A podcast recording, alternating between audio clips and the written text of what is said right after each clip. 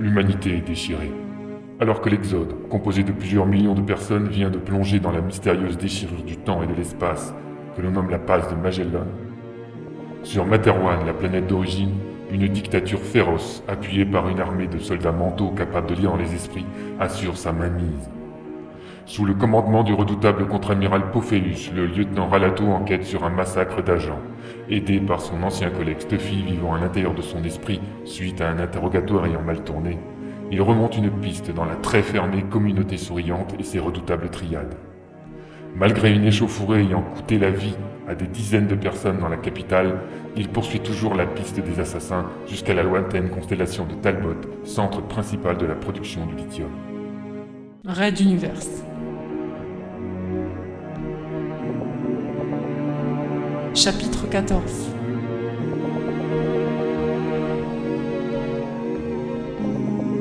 Talbot.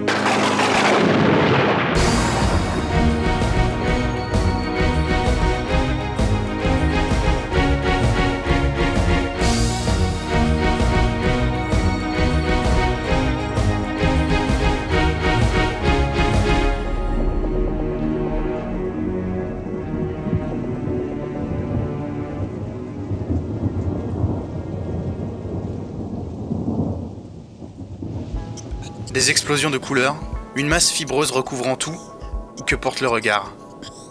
Ralato se perdait dans le sublime spectacle qui s'offrait à ses yeux, la nébuleuse de gaz de Talbot, vue de l'intérieur. Des nuages gazeux s'accumulaient progressivement au cours des millénaires, formant des agrégats comme tissés dans le substrat du réel, puis un jour il s'éveillait à la lumière, brillant de la fusion nucléaire de l'hydrogène, accouchant de ce que l'on appelait communément des soleils. Ça vaut le coup, non? Ouais, je regrette juste de ne pouvoir admirer cette splendeur par mes propres yeux. Une ex avec qui j'avais failli me marier voulait que nous passions notre voyage de noces ici. Amusant de me retrouver au bon endroit, mais marié avec le lieutenant Ralato et sur un convoi de transport militaire, non? Il sourit à l'humour de Stuffy. Depuis qu'ils avaient fusionné, suffisamment d'événements étaient arrivés pour qu'ils en viennent à faire alliance, puis à cohabiter plus sereinement. Dis plutôt que nous nous complétons à ravir. C'était vrai. Le lieutenant devait même reconnaître que leur force de frappe commune dépassait la simple addition de leurs capacités. Ils s'étaient comme sublimés. De la verrière en dôme sous laquelle se tenaient les cinq voyageurs, on pouvait distinguer les cargos qui se suivaient par dizaines en direction d'une géante gazeuse, étoile en devenir d'où l'on extrayait ce fameux oxyde de lithium, si rare et si utile. C'était leur destination. Il y avait de nombreuses exploitations, disséminées sur d'autres géantes gazeuses dans le secteur, mais le centre administratif et commercial de Talbot se trouvait là, sur TP01, dans la cité minière de Kuang. On y serait d'ici une grosse heure. Cela faisait deux semaines qu'ils étaient partis de Materwan, passagers en mission secrète pour le gouvernement Castix, à bord d'un convoi d'approvisionnement de lithium. Ces derniers temps, la cadence des voyages avait doublé, passant de mensuel à hebdomadaire. On parlait de pic de consommation.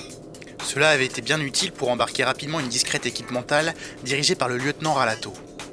Ils avaient trompé l'ennui quotidien par du sport, de l'entraînement ou des cours de rattrapage, comme dans le cas du jeune Meuri Yan, Mian, un mental prometteur mais pas assez expérimenté. Il est tellement extasié du spectacle qu'il en oublie les règles élémentaires de protection psychique. Ralato, on a parlé à un mur ces dernières semaines, non? À toi l'honneur de la piqûre de rappel. Le jeune se raidit soudain, sentant la flèche mentale de Stuffy plantée au milieu de son crâne. Moi, le temps, s'il vous plaît. J'ai compris. Il le relâcha, suivant du regard le jeune mental, qui prenait appui contre la verrière sous les regards amusés des autres membres du groupe. Il fallait un mental comprenant la langue traditionnelle des souriants si l'on voulait percer leurs secrets. Étonnamment, ils n'étaient pas si nombreux dans les rangs des affaires mentales, et Mian était le seul disponible.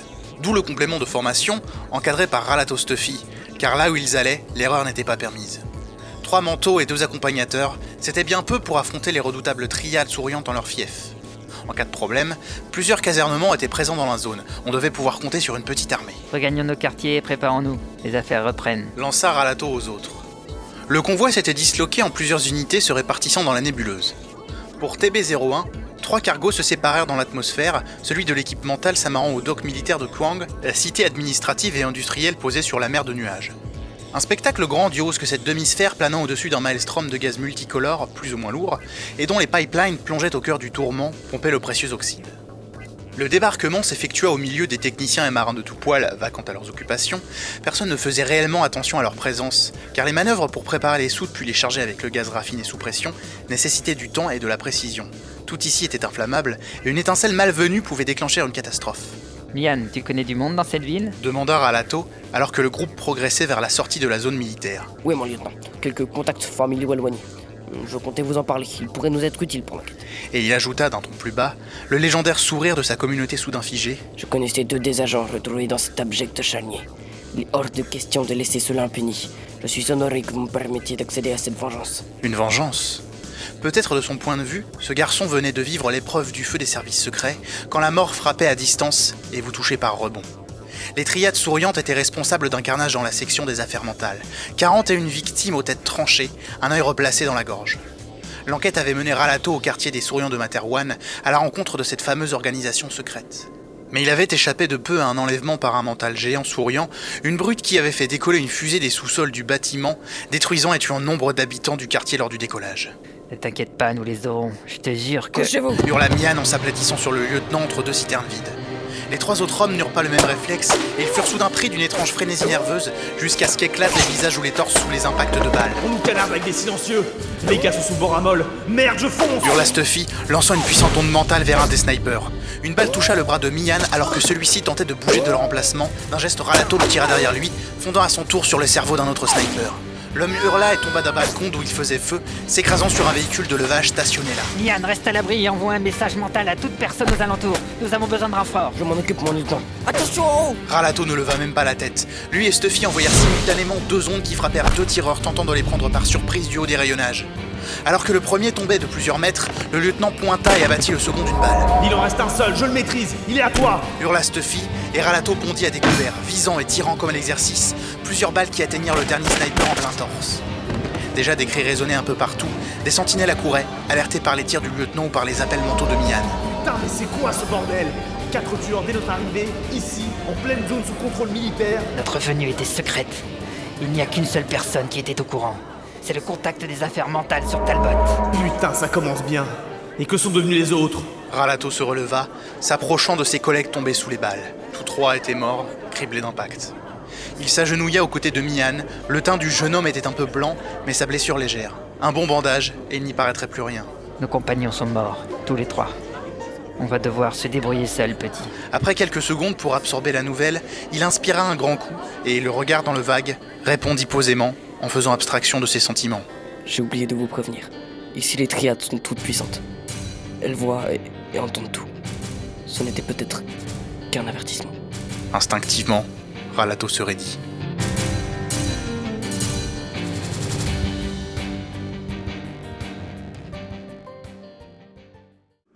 Les tours de la cité flottante s'affaissaient doucement, tandis que l'ascenseur extérieur emportait l'agent Meiroyan et son supérieur vers les hauteurs du bâtiment. Le ciel mauve laissait transparaître quelques magnifiques volutes dorées de la nébuleuse. Pourtant, malgré les apparences, nous étions la nuit. Illuminée de toutes parts de plusieurs soleils, la planète ne connaissait pas l'obscurité. Les journées standards étaient donc artificiellement décidées. D'ailleurs, cela expliquait la faible présence du personnel sur les docks lors de l'attentat. Ralato n'avait eu d'autre choix que de révéler son identité au commandant de la base. De toute façon, si leur présence avait jamais été secrète, elle ne l'était certainement plus. À peine le bras de Mian en écharpe, l'enquête débutait, avec un tiers des effectifs seulement, et elle les conduisait dans ce bel ascenseur doré au sol couvert de moquettes. Leur correspondant sur Talbot semblait particulièrement bien logé. Une résidence luxueuse au centre de la cité, un étage élevé. Mon lieutenant, puis-je vous poser une question?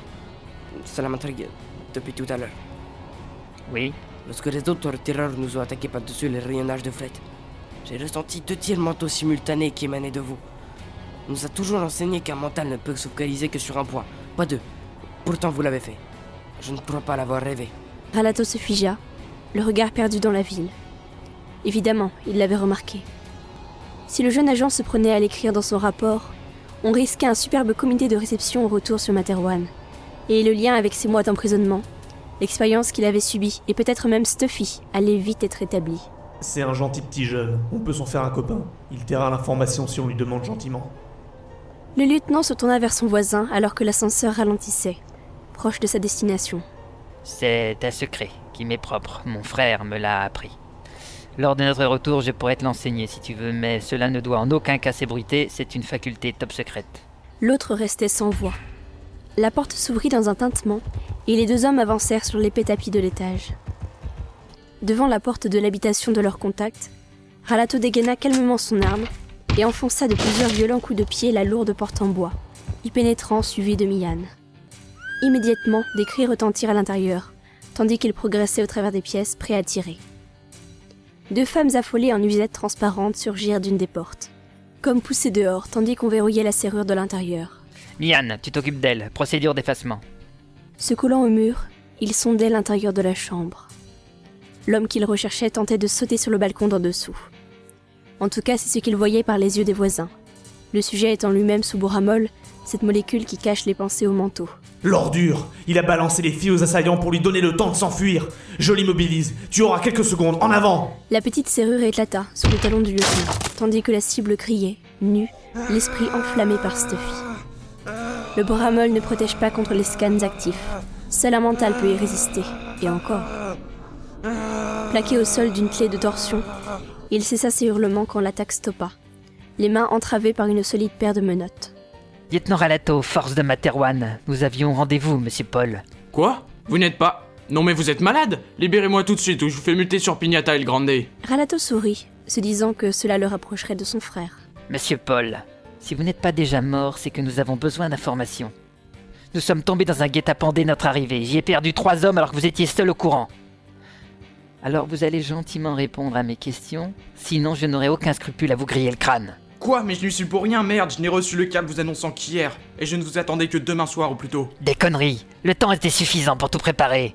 Tu bosses pour qui, salaud? Ah, arrêtez, je dis la vérité, je vous jure, je suis réglo avec Materwan. Tandis que Ralato posait les questions, Stuffy accentuait doucement la pression sur l'esprit de Paul, lui promulguant des vagues de douleurs lancinantes se disséminant insidieusement dans toutes ses terminaisons nerveuses. Il n'était pas habitué à ce genre de sadisme, mais leur association permettait à chacun des deux manteaux d'explorer de nouvelles possibilités de leur pouvoir. Tu sais, j'ai soudain comme un doute. Il m'a l'air honnête, enfin, sur cette histoire-là. Oui, en effet. Je vais lancer un dernier test, prépare-toi à augmenter la pression. Lui plaçant le froid canon de son revolver sur la nuque, Ralato articula bien sa phrase, lui donnant une intonation la plus glaçante possible. Monsieur Paul, je ne pense pas que vos honoraires de Materwan compensent le coût de ce luxueux appartement. Vous êtes donc au moins corrompu, au pire un traître. Dans les deux cas, je suis en droit de vous éradiquer de notre organisation. Vous avez 5 secondes pour me convaincre de ne pas tirer. 1, La pression de Stuffy s'accentua, le grognement de l'homme également. 2, Cette fois, un râle s'échappa du correspondant des affaires mentales sur TB01. 3. Ah, pitié Je me sers au passage sur quelques trafics pour Materwan. Je vous jure que je ne suis pas un traître. Quatre. C'est vrai, j'ai piqué dans la caisse. Écoutez, je peux vous faire rencontrer. Ah 5. Un des chefs des triades. Il est avec moi, il pourra vous aider, tirez pas Stuffy et Ralato relâchèrent simultanément leur pression, laissant Paul reprendre son souffle. J'ai moyennement confiance dans ce type. Quand on a goûté à la corruption, on ne peut plus s'en passer. Peut-être qu'il n'est pas directement responsable de l'accueil que nous a réservé, mais on sait qu'il est lié aux triades. De toute façon, s'il nous mène directement à un des chefs, on aura des informations plus concrètes à se mettre sous la dent. Autant le garder à l'œil. Stuffy était donc du même avis. Les deux agents connaissaient parfaitement le milieu sombre des services secrets et leurs entrelacements ponctuels avec les mafias en tout genre. Ce n'était pas la première fois que l'éminent membre d'un service spécial jouait sur plusieurs tableaux, ramassant de confortables dividendes supplémentaires. On allait utiliser Paul, oui, mais pas sans prendre quelques précautions. Excellente idée. J'ai besoin de 5 minutes et cela devrait être bon. intervint Stuffy. Alors qu'il se mettait à l'ouvrage, Ralato envoya un message mental à Mian, resté près de l'entrée, pour qu'il relâche les filles dès leur souvenir effacé. Qu'il n'oublie pas de les rhabiller surtout. Et qu'il se prépare. On allait faire un petit tour avec notre nouvel ami Paul.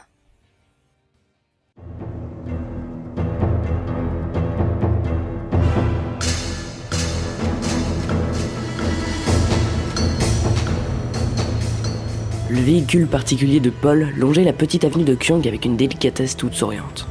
Ralato en profitait pour regarder défiler la cité minière, laissant Stuffy et Mian surveiller les activités du conducteur. Le boramol persistait toujours dans l'esprit du contact des affaires mentales, mais avec deux manteaux concentrés sur vous, il était impossible de préparer une action sans qu'il le sache. C'était la subtile différence entre la mémoire, l'inconscient, la réflexion, ou les pensées dirigeant les actions, ces dernières ne pouvant efficacement être dissimulées par un humain normal, même sous drogue. Les immeubles de métal défilaient, plus ou moins hauts, plus ou moins stylisés.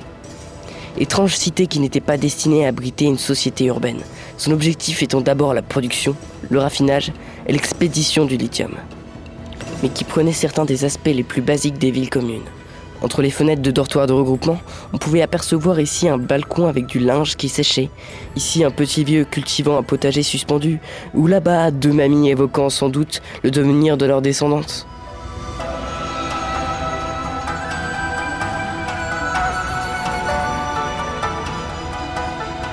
Ils doublèrent deux camionnettes, puis cédèrent le passage à un tramway, tandis qu'un métro tubulaire les survolait sous le ciel enflammé, au-delà des dômes transparents. C'était la ville des jours sans fin, le centre de la production de lithium, la tête des triades et certainement le lieu où ils allaient trouver le commanditaire du terrible charnier, celui qui avait endeuillé les forces mentales sur Materwan.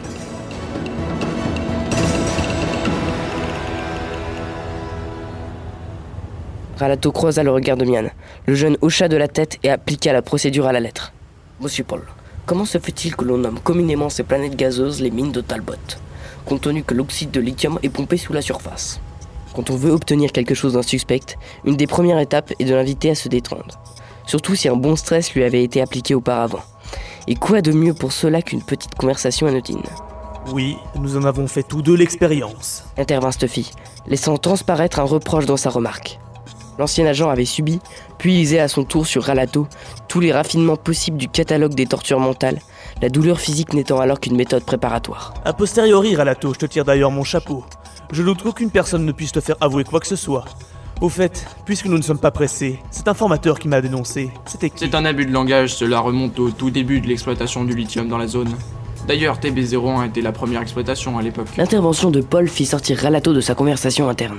S'il n'était pas vraiment rassuré, le contact des affaires mentales se décrispait sensiblement, autorisant sans s'en rendre compte certaines circonvolutions de son esprit à être captées par ses voisins d'infortune. Il existe des surfaces dures, des sortes de gros rochers flottant juste sous la limite des nuages. Ils sont composés d'agglomérats de poussière spatiale et d'oxyde de lithium, ce qui fait qu'ils ne s'enfoncent pas totalement vers le centre de la planète.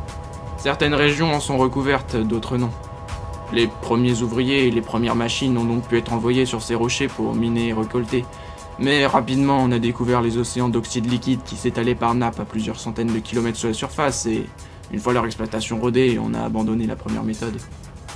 Au fait, vous ne devinerez jamais qui étaient les premières équipes à oser s'aventurer dans les profondeurs pour creuser durant des heures. Les sauriens répondit amusé Mian. La réponse était d'autant plus évidente qu'elle venait d'effleurer l'esprit de Paul. Effectivement, ces gars avaient des tripes et ne craignaient rien.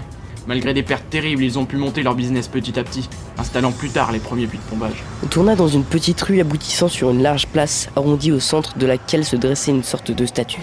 Tout le monde descend, on continue à pied si vous le voulez bien. Ralato et Mian ne relâchaient pas leur concentration, espionnant la moindre information pouvait filtrer du cerveau sous bras molle de leur guide. Une mallette à la main, ce dernier semblait de plus en plus serein, leur parlant comme à des touristes. Cette statue n'en est tout simplement pas une. Il s'agit d'un des premiers blocs de roche et d'oxyde de lithium extraits de ces fameuses mines dont nous parlions. Il a été recouvert de résine pour le protéger du temps. C'est le symbole de la richesse des consortiums de Talbot. Ralato contacta son subordonné. Tu as remarqué? Oui, monsieur, ce n'est pas de la résine ordinaire. C'est de celle dont on fabrique le nuage de miel, n'est-ce pas? Exactement. Cette substance est générée chimiquement et ils en ont recouvert le bloc exposé. Un message évident. Lithium et nuages de miel, consortium et triade, les deux faces des souriants. Souffla Stuffy, dissimulé au fond de l'esprit de Ralato. Monsieur, j'ai entendu une autre voix. On nous écoute. Monte tes barrières, vite Commanda immédiatement Ralato, bloquant ainsi toute communication mentale avec le jeune agent. Puis, s'adressant directement à Stuffy, il explosa littéralement. Mais tu es malade On va déjà avoir du mal à lui faire passer le coup du double tir au quai, et maintenant tu participes tranquillement à nos conversations. Il n'aurait jamais dû m'entendre, je touchais à peine tes zones conscientes. Merde, comment il a fait ça? Ce petit est plein de surprises. Je vais prendre mes précautions, ne t'inquiète pas. Il vaudrait mieux, parce que maintenant il est persuadé que d'autres manteaux nous surveillent, et je vais devoir cautionner ça. Cela risquait d'arriver un jour ou l'autre, tu le sais bien. De toute façon, cela ne lui fera pas de mal au petit de se tenir un peu plus sur ses gardes. Paul s'arrêta devant l'entrée d'un immeuble scintillant aux parois de verre fumé. Il semblait démesurément haut. C'était sûrement un bâtiment dominant tout Kyang. Que fait-on ici Si Paul voulait s'amuser à les balader, cela allait lui coûter plus cher que le prix du lithium de sa voiture. Je vous l'ai dit, j'ai rendez-vous avec un chef des triades. Regardez sur la façade à côté du nom. Il était inscrit en lettres au reflet argenté Lit-Export Inc. Et juste en dessous, plus discret, un symbole de l'alphabet souriant que Mian traduisit par c'est le mot pêche, un symbole de longévité qui cherche les démons. Mais c'est aussi celui de la troisième plus importante triade, les branches dorées. Vous espériez un taudis perdu et moisi Ici, les consortiums qui exploitent le lithium sont dirigés par les membres des triades. Et pour rencontrer un de leurs chefs, on prend simplement rendez-vous. Venez, allons nous faire annoncer. Et il traversa l'entrée rutilante du bâtiment suivi des deux manteaux.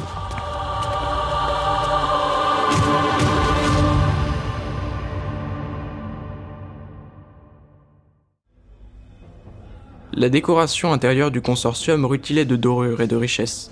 Un grand escalier de bois précieux guidait les nouveaux venus vers d'éclatants ascenseurs larges comme des salons. De magnifiques hôtesses escortaient les invités au travers des couloirs du bâtiment de verre, baignant dans la sublime lumière extérieure de la nébuleuse.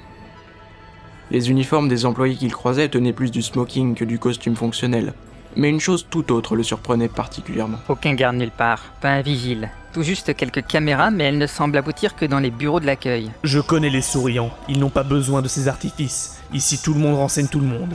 Et puis, quand tu travailles pour une société si riche qui s'occupe de tout pour toi, te paye certainement bien et qu'à sa tête se trouve une puissante triade, quel intérêt aurait-on à poser des problèmes? La connaissance de la culture souriante de Stuffy ne cessait d'impressionner le lieutenant. Mais dans l'immédiat, il sentait surtout le danger transpirant derrière chaque recoin. Donc, en cas de coup dur, on a peu de chance de trouver quelqu'un pour nous aider? Aucune, pour être exact. Quelle poisse. Mian et lui ne feraient pas long feu si le gros géant apparaissait avec une dizaine d'hommes de main, ou pire, un second monstre mental. Quand on pense que la communauté souriante de Talbot vivait au crochet de toute la société humaine, qui lui achetait son lithium sans compter, cette richesse corrompait l'esprit, au point que même des envoyés de l'État devaient choisir entre la corruption ou la menace de mort permanente. Ah, Ralato, c'est une définition parfaite des dérives d'un système libéral que tu nous offres là. En version souriante, cela donne un mélange de soumission complètement aveugle à un paternalisme qui ne date pas d'hier. Nous allons revenir à tes errements qui t'ont fait tomber dans les mains des mutualistes puis d'Azala. J'aimerais que tu m'évites ça cette fois. L'organisation mutualiste allait trop loin. Je m'en rendais compte déjà bien avant de rencontrer la princesse. Et puis, tu te moques si royalement de la notion de système politique que tu pourrais presque t'entendre avec eux. Le lieutenant Ouli est avant tout un maniaque de l'ordre. On appelle cela le fascisme en général. Et il trouve cela bien plus efficace que les palabres et les discussions infinies. Pas de réponse. Ce débat était ancien et visiblement, Stuffy n'avait aucune envie de le réouvrir maintenant. L'hôtesse du dernier étage leur indiqua la direction du toit. Il semblerait que monsieur le président directeur général était sur le point de décoller avec sa navette pour une visite extérieure à la cité, et ils le retrouvèrent en effet à quelques pas d'un rutilant véhicule spatial noir chauffant ses turbines. Le modeste petit vieux, au visage fermé, portait une sorte de haut de forme sombre et un kimono épais violet. On appelle cela un Durumagi, c'est traditionnel. Ce bonhomme part pour un événement très important. Je me demande lequel. Euh, évidemment, il est sous Boramol. Dis-moi, Ralato, la molécule est disponible en grande surface maintenant ou quoi? Depuis le début de cette histoire, on a rencontré plus de consommateurs de Boramol qu'en 15 ans de carrière. Paul s'approcha et lui tendit sa valise qu'il ne quittait pas depuis le départ de ses appartements. Le petit vieux acquiesça et la confia à un secrétaire qui s'empressa de monter avec dans l'appareil. Puis, se tournant vers Alato, le chef souriant l'interpella. Poisson, monsieur des affaires mentales. Qu'est-ce que vous recherchez sur Talbot Se trouve dans le même lieu que mon éminent rendez-vous. Nous serions heureux de vous proposer notre modeste compagnie durant la petite traversée qui nous attend. Veuillez donc monter. Cher monsieur, je me contenterai d'une réponse franche de votre part à quelques questions. Répondit Ralato, bien peu enclin à suivre un parrain des triades loin des dernières unités militaires de Materwan. Le vieux en savait déjà trop long sur lui. Peut-être qu'un passage en force dans son esprit, mais un déclic dans son dos allait tout remettre en question. À la limite exacte de sa portée, Mian le tenait en joue, lui intimant d'une voix neutre mais ferme Agent Raratoli, je pense que nous allons tous embarquer avec notre hôte. Le maître nous attend et il tient sincèrement à vous rencontrer depuis quelque temps déjà.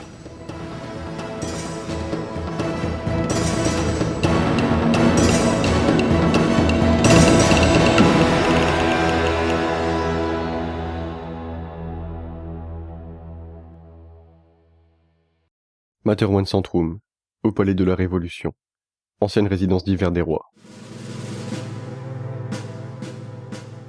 La grande salle où se tenait le Conseil de la Révolution était toujours ornée de l'immense statue représentant un ange porteur d'un rameau, le symbole antique de l'unité de Materwan, devant lequel des générations de dévots s'étaient agenouillés pour une prière muette. Depuis l'ouragan de la Révolution, cette coutume était tombée en disgrâce, entraînant même la suspicion d'une nostalgie de l'ancien régime. Mais on avait laissé à sa place le monument qui dominait donc, de fait, toutes les réunions. Ce qui nous amène à penser que la pénurie de lithium n'est que la face émergée d'une baisse générale de la production de toutes les matières premières. J'en appelle donc au Conseil pour légiférer dans le sens d'une mise en place d'un plan global d'économie de la consommation de matières premières, que ce soit pour les constructions non essentielles, les transports et pourquoi pas la production de biens elle-même. Les 13 membres du Conseil rapportaient l'une après l'autre les nouvelles et les propositions relatives à leur ministère. Chacun cédant la parole à son voisin de droite, en un tour complet de la grande table circulaire. Le responsable de la reconstruction venait de terminer son allocution et le président de l'Assemblée demanda si un membre voulait prendre la parole ou donner son avis. L'homme était un vieil économiste connu du temps de la royauté, pour certains algorithmes facilitant les prévisions boursières, ce qui lui avait valu de prestigieuses distinctions et une notoriété de sagesse. On le désigna donc naturellement comme seul capable d'assurer cette nouvelle fonction, tout honorifique, fille de la Révolution. Il était la dernière roue du carrosse, et serait le premier à céder sa place dès que l'on aura nommé le futur chancelier suprême la ministre de l'économie s'interrogea sur la pertinence de risquer une déstabilisation de la courbe flatteuse de croissance, et de ses répercussions sur les placements financiers qui, gageait-il, n'allaient pas manquer d'en supporter les revers. C'était une évidence. Mais comment entretenir cette croissance sans matière première aussi essentielle que le lithium ou le titane?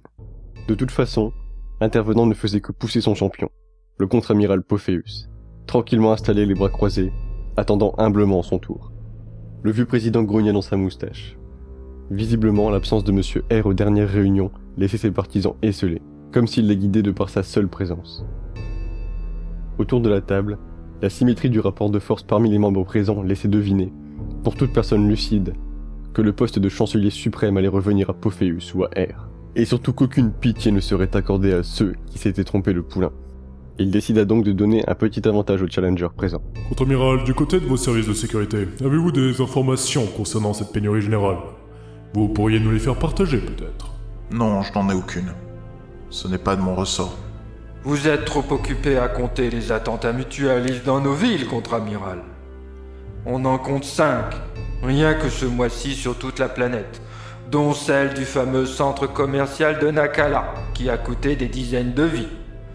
Nous avons dû faire pression sur de nombreuses agences de presse pour éviter que l'information ne se diffuse.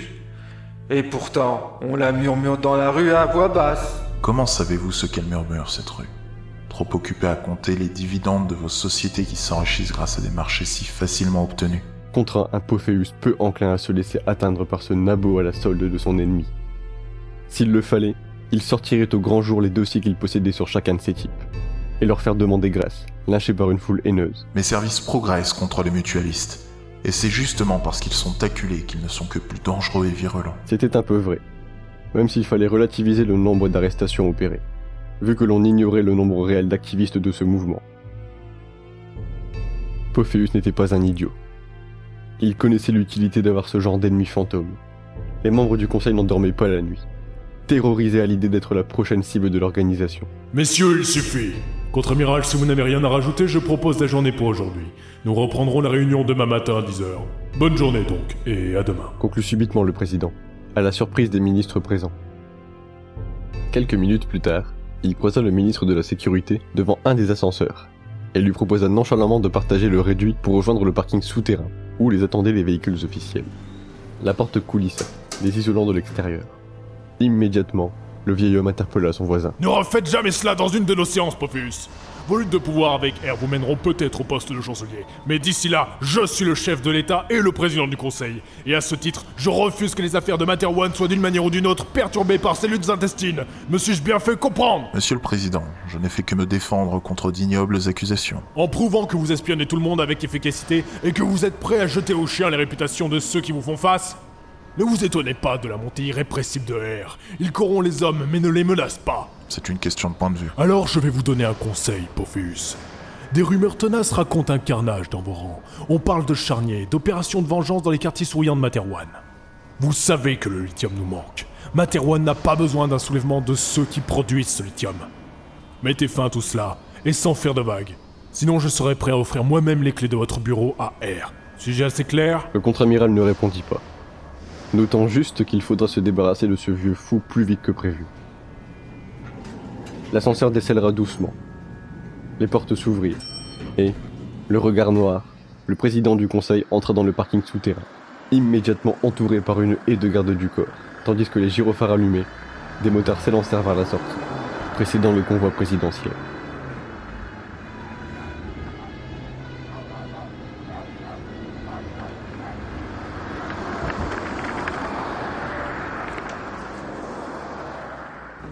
Revenez, amiral.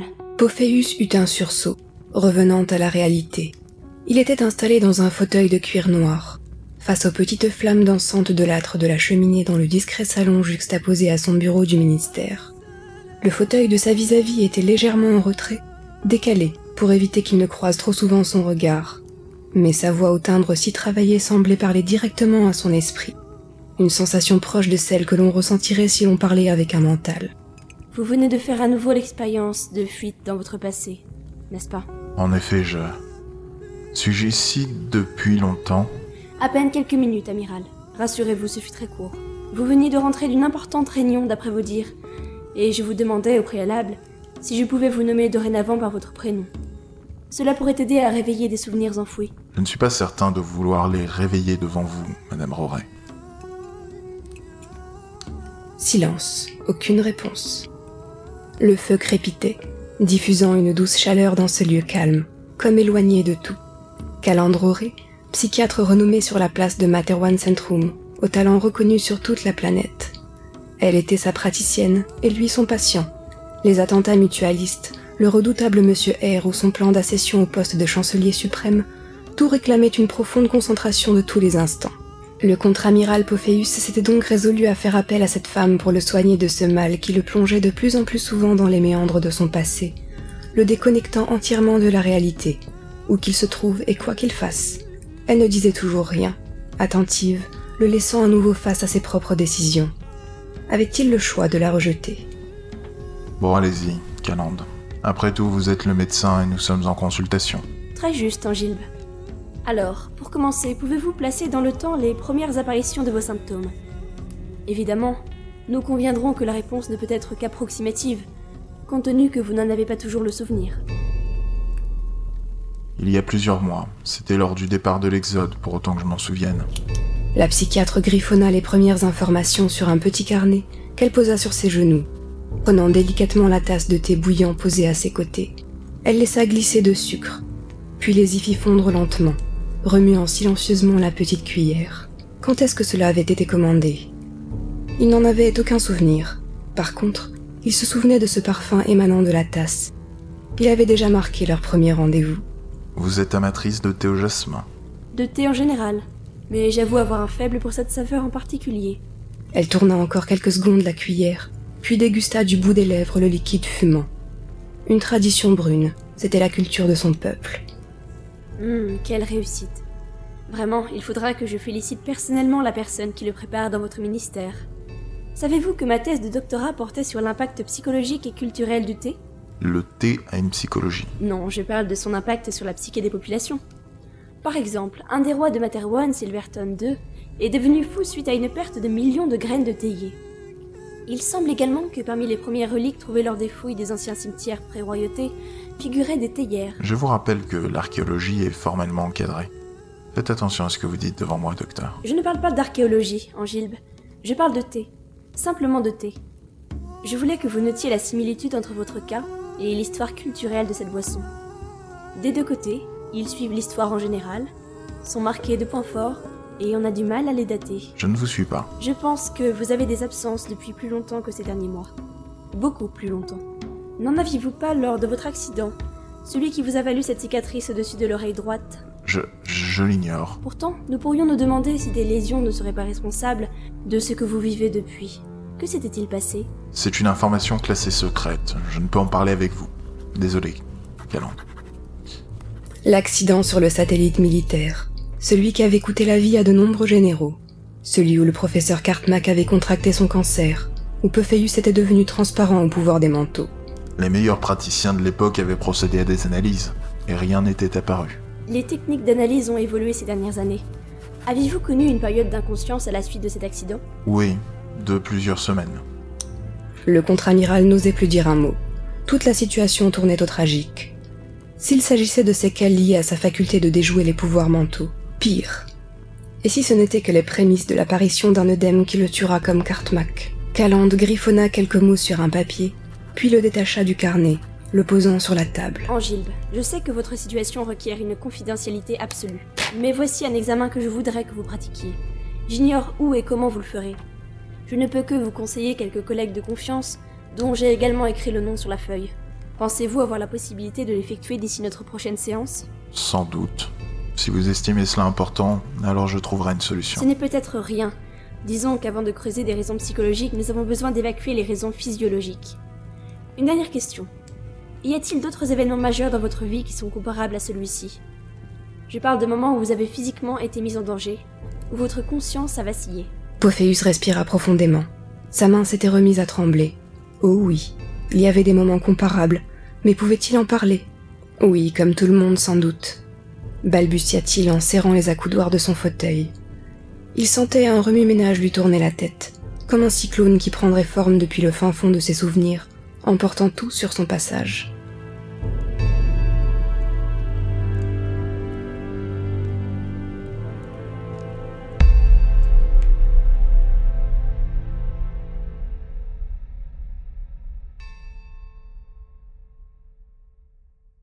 Noir et silence. Angile Amiral Il ouvrit les yeux. Il était allongé sur le sol. Calande à ses côtés lui tenait la main. Que s'est-il passé? Pourquoi suis-je par terre Je ne suis pas certaine. Soit vous avez touché un souvenir enfoui très violent qui a submergé votre psyché, soit votre accident a laissé des séquelles qui s'alourdissent avec le temps. Navré de n'avoir d'autres réponses à vous apporter. Pouvez-vous vous asseoir? Elle l'aida à retourner dans son fauteuil, lui prit le pouls, observa ses pupilles. Vous semblez aller mieux. Espérons qu'il ne s'agissait que d'un choc émotif. Je ne me souviens de rien. Il est rare de se souvenir d'une perte de conscience. Rassurez-vous, c'est tout à fait normal. Le secret doit être absolu sur ce qui vient de se passer, docteur. N'informez personne, pas même mes domestiques ou mes assistants. Elle rangea les quelques instruments dans sa sacoche, puis se dressa aussi haut devant le ministère de la Sécurité que sa petite taille le lui permit. Soit, amiral. Alors faites-moi cet examen au plus tôt.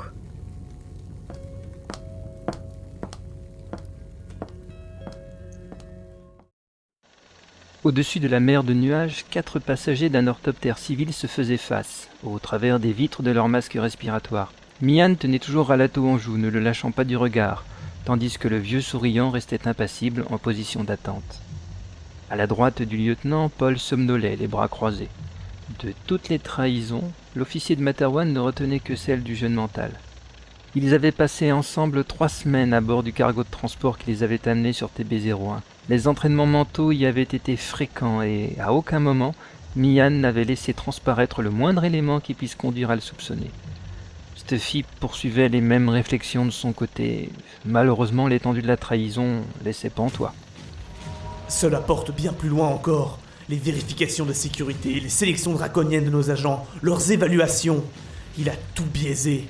Ce petit souriant a réussi à tromper la totalité de la section mentale depuis au moins plusieurs années, peut-être même plus si ça se trouve. Quand je pense au mal que j'ai eu pour cacher mon propre double jeu, je n'en reviens pas de l'exploit de ce gamin. Alato croisa le regard du garçon face à lui. Une seule question. Depuis quand? Celui-ci laissa s'agrandir encore plus le légendaire sourire de sa communauté. Il s'installa plus confortablement encore, croisant les jambes, puis répondit calmement.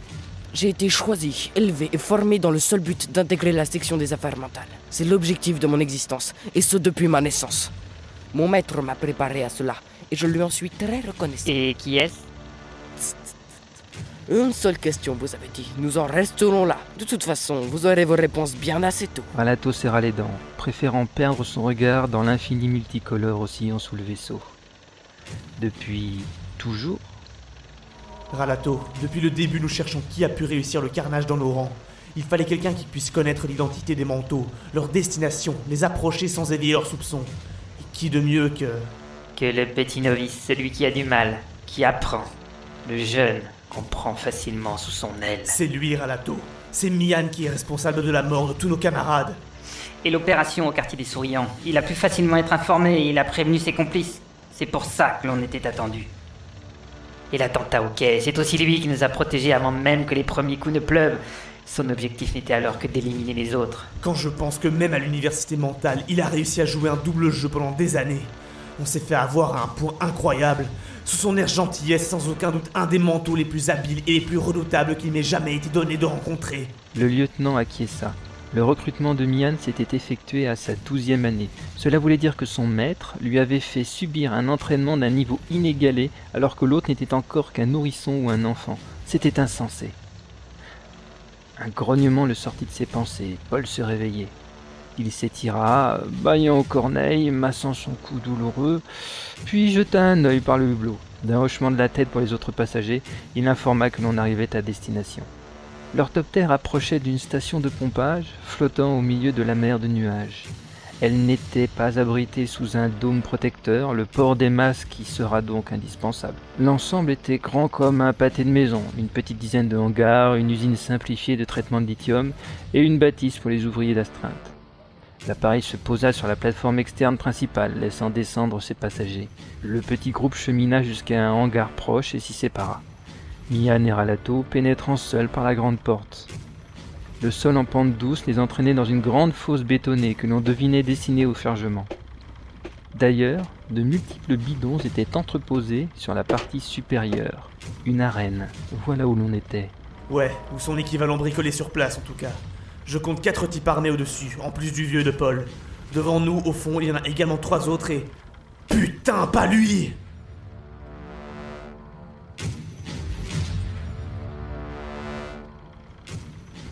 Le géant souriant les attendait au fond de la fosse, les yeux plus plissés que jamais dans ses paupières bouffis de graisse.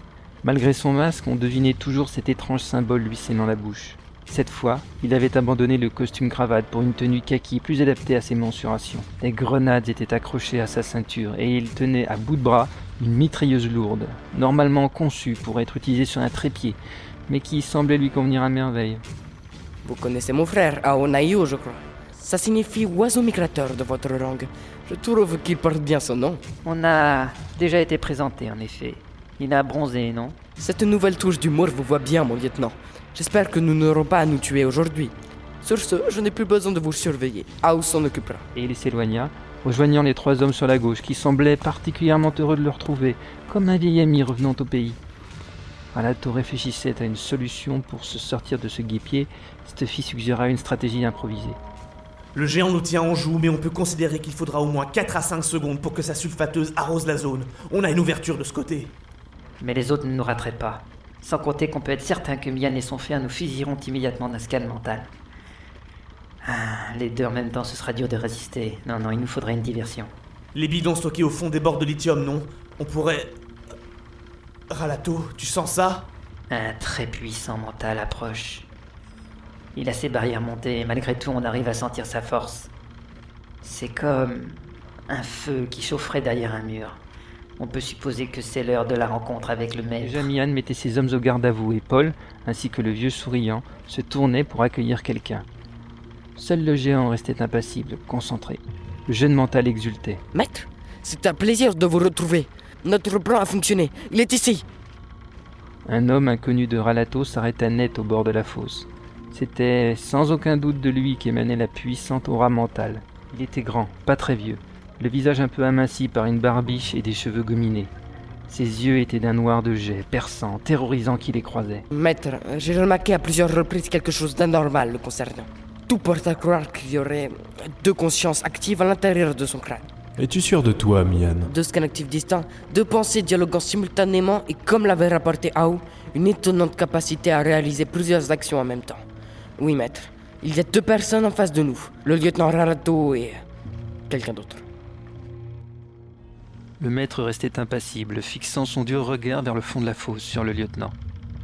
Pourtant, ses véritables actions ne se révélaient pas à l'œil nu, et Stuffy en témoignait. Il nous sonde. Je sens des tentatives d'intrusion sur nos barrières. Un peu comme s'il cherchait un passage. Il nous prend pour des blancs-becs ou quoi? Ça restait très subtil. Nous sommes rompus à cet exercice, mais tout mental n'y est pas forcément bien préparé.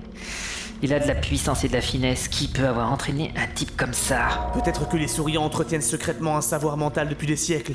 Mais ce type n'est pas de leur culture. Comment se fait-il qu'il l'ait accepté? Le silence pesant perdurait. Seuls les adeptes des techniques psychiques pouvaient ressentir ce qui se passait en réalité. À côté du maître, Paul ne disait rien, tenu à l'écart du duel invisible. Mais il se sentait gêné, mal à l'aise. On le faisait assister à l'interrogatoire et à la détention d'un agent haut placé de son redoutable service. Il aurait préféré ignorer ce que ses yeux lui montraient, car si cela tournait mal, il devrait être capable de mentir aux inspecteurs mentaux, qui viendraient immanquablement enquêter. Une autre paire de manches. L'homme aux yeux noirs silla, probablement perplexe devant l'échec de ses tentatives d'infiltration dans l'esprit de l'assistant de Pophéus. Lieutenant Ralato Uli, vos défenses sont parfaites. Je n'en attendais pas moins de quelqu'un de votre envergure. Voyez-vous, vous êtes actuellement invité en ces lieux pour une simple discussion, rien que de très ordinaire donc. L'étonnante information transmise par Mian n'était pas spécialement à l'ordre du jour, mais j'apprécierais si vous pouviez m'en dire plus. Qui êtes-vous? Répondit sèchement Ralato, peu enclin à entamer une gentille discussion entouré d'hommes en armes le tenant en joue. L'autre se fendit d'un faux sourire alors que son regard, lui, était toujours glaçant. mais où avais-je la tête? Les révélations de Mian m'ont fait oublier les bonnes manières. Nous avons des connaissances en commun, lieutenant. À commencer par votre cher contre-amiral que j'ai eu le plaisir de rencontrer il y a quelque temps. Je me nomme R, Monsieur R, membre du Conseil de la Révolution et ennemi intime du ministre de la Sécurité. Monsieur R Le fameux postulant au titre de chancelier suprême? Ralato laissait la haute politique à Pophéus, mais il ne s'en tenait pas moins informé. Ce type était parti de pas grand-chose et avait bâti une fortune et un énorme réseau d'influence. Son dernier grand succès, d'après ce qu'en savait le lieutenant, était un soutien sans faille et officiel des puissants conglomérats de Talbot quant à son élection au poste suprême. Et c'est un mental très puissant, profondément lié aux triades souriantes. Le puzzle commence à se compléter. Stuffy avait raison. Pour un mental puissant et habile, a fortiori soutenu par toute une communauté soudée et prospère, cette miraculeuse ascension sociale n'était plus impossible. Surtout après la déferlante de la révolution Castix, période propice aux aventuriers de tout poil. Je vous connais de nom. Que voulez-vous? Je veux parler avec vous de votre avenir, lieutenant. La situation de Pophius est extrêmement précaire. En tant que chef de tout l'appareil sécuritaire et militaire, il a su développer plus de crainte et de ressentiment dans la population qui ne le pense. Il est dommage que vous ayez été capturé par les mutualistes durant ces derniers mois. Vous vous en seriez forcément rendu compte. R marqua une pause. Ses pupilles noires n'avaient pas bougé d'un millimètre depuis le début de leur conversation. Et Ralato ne se souvenait pas l'avoir vu ne serait-ce que cligner des paupières. J'espère d'ailleurs que vous vous en êtes bien remis. On dit que leurs interrogatoires sont très déstabilisants. Connaissez-vous des mutualistes, monsieur R? Je n'en sais que ce que mes réseaux en savent, agent Ralato. Et ils ne sont qu'une résultante supplémentaire du rejet de Pophéus et de ce qu'il représente. Mais puisque vous parlez de connaissances, vous seriez surpris de toutes celles que vous pourriez partager avec moi si vous me rejoigniez dans mon projet. Je demande pardon. Pophéus ne saurait pas ce qu'il est devenu sans vous ou votre frère. Reconnaissez-le honnêtement, ce serait une insulte à mon intelligence dans le cas contraire. Je vous propose de vous mettre de mon côté. Je suis également partisan d'une société fermement contrôlée, mais contrairement au contre-amiral, je ne le fais ni à cause de mes troubles obsessionnels, ni par plaisir. Et dernière différence, je ne mens pas à mes collaborateurs. Je leur suis dévoué comme eux le sont envers moi. Rejoignez mon réseau et vous découvrez tout ce qu'il vous a caché par le passé, tout ce qu'il vous dissimule dans le présent, et quels sont ses véritables plans pour l'avenir.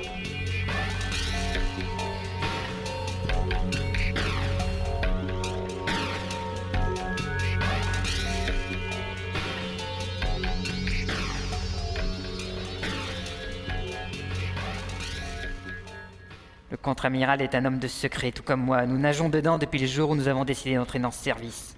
Il n'y a rien de choquant à ce que l'on ne partage pas tout. Ralato n'entre pas dans son jeu. C'est gros comme une maison, son truc. Alors, lieutenant, peut-être un petit exemple qui vous concerne. Disons. La révolution castique. Allez, allez, dites-moi. Vous vous en souvenez bien? Votre humour me laisse froid, R.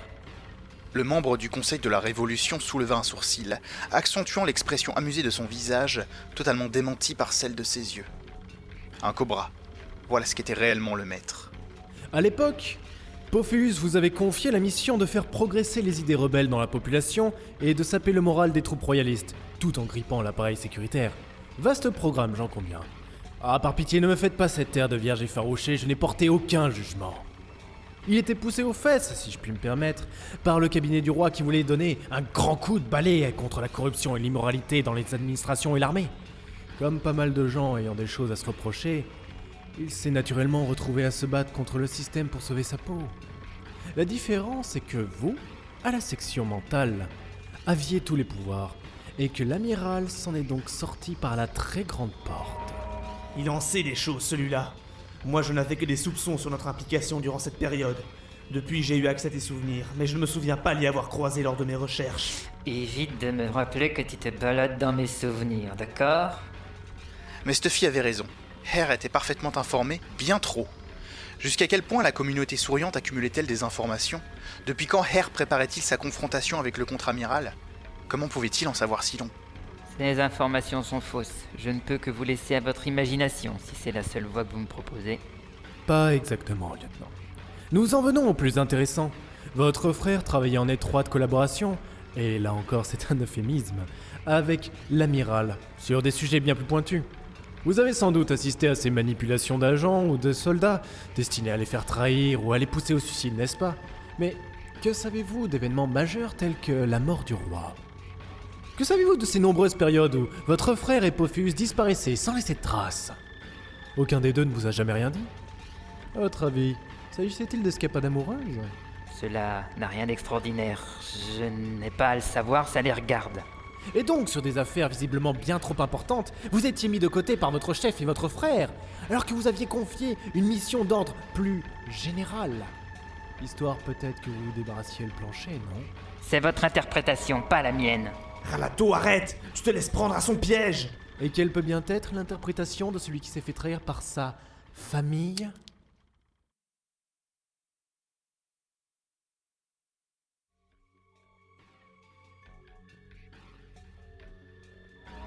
Ralato? Ralato! Oui, oui, excuse-moi. Mais putain, il s'est passé quoi là?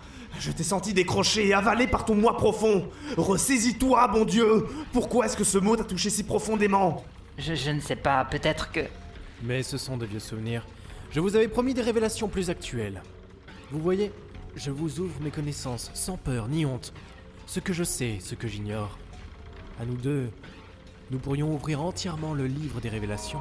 Souffle profondément. Technique d'éclaircissement mental niveau 2. Allez, mon petit Ralato, tiens bon, reviens Ça va, je suis bien, laisse tomber.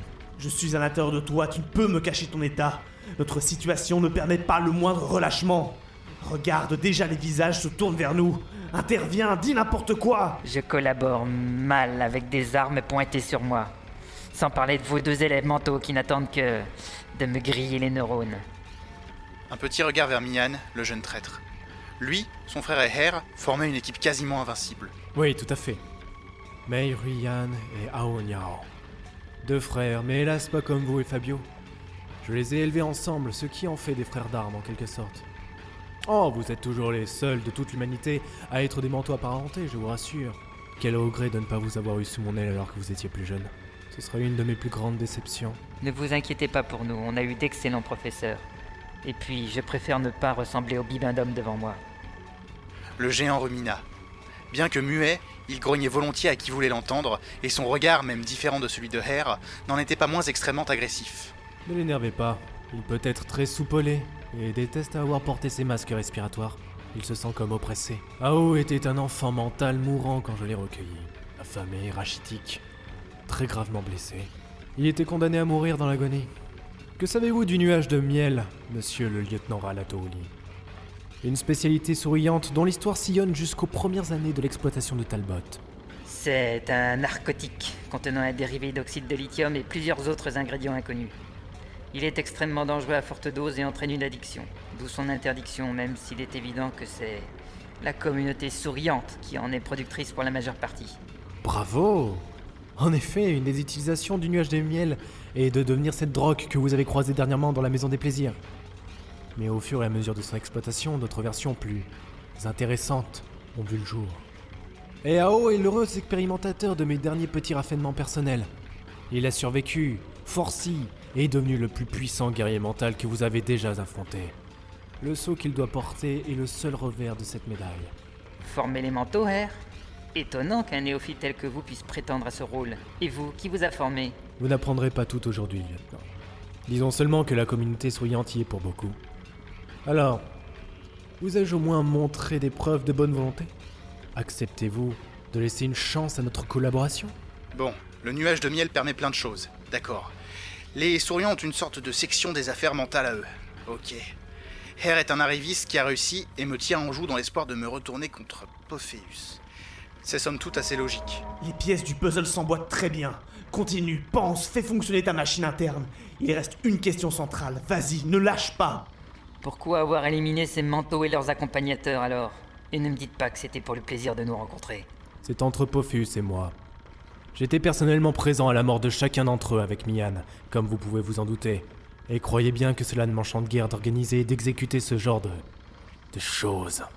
Mais je suis certain que vous avez noté combien l'amiral était, lui, resté parfaitement stoïque face à ce carnage dans les rangs de ses hommes. C'est le prix de l'efficacité. C'est le prix de l'égoïsme, oui Il utilise les affaires mentales pour ses propres ambitions, et il a presque obtenu ce qu'il voulait. Je suis le seul obstacle entre lui et le pouvoir suprême. Et la lutte entre nous deux est et sera sans merci. Et après, vous prétendez être différent? Pour la première fois, le regard de Monsieur Hare s'adoucit.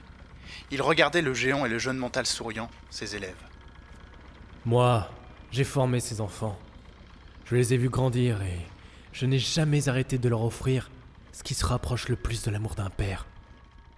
Et ça, lieutenant Ralato, ça c'est différent de ce que Pophéus pourra jamais t'offrir à vous, à votre frère ou à qui que ce soit. Ralato bouillait.